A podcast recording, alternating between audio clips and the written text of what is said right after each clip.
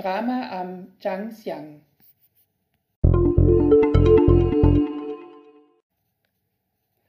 So mancher wäre heute froh, wenn ihm die eine oder andere News erspart bliebe.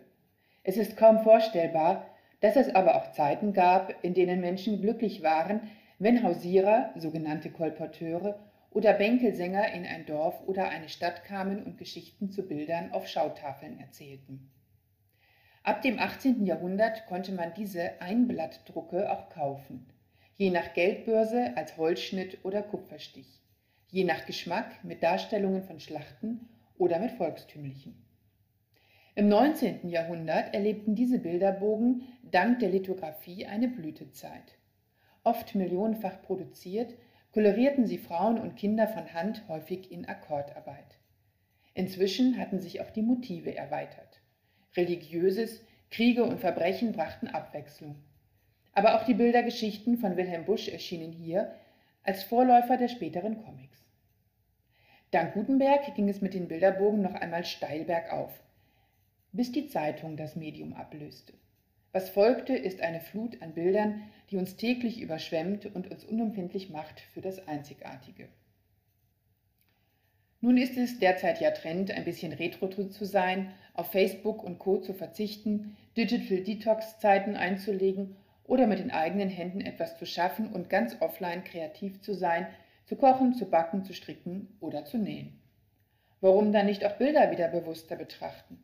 Dachte sich die Büchergilde Gutenberg und belebt die wunderbaren Bilderbogen neu. Nummer eins ist auch gleich ein echter Hingucker. Kein geringerer als der großartige Hans Traxler betextet, sparsam, aber gereimt und illustriert, unverwechselbar pointiert und satirisch, die Geschichte um Mao Zedong und sein legendäres Durchschwimmen des Zhangjiang im Jahre 1966. Dass Traxler seine ganz eigene Version dieses Rekords hat, der von einer 15-Kilometer-Wanderung mit 5000 Anhängern unter einer Stunde, Schwimmunterricht und Diskussionen begleitet war, versteht sich von selbst.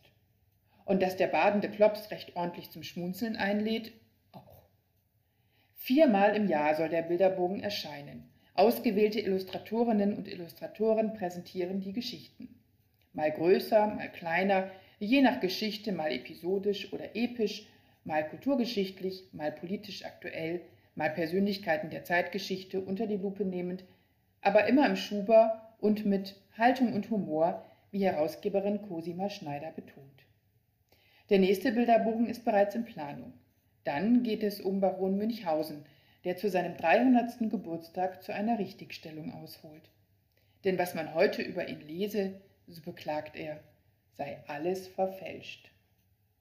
Büchergilde Bilderbogen Nummer 1 Drama am Zhangjiang Büchergilde Gutenberg Frankfurt 2019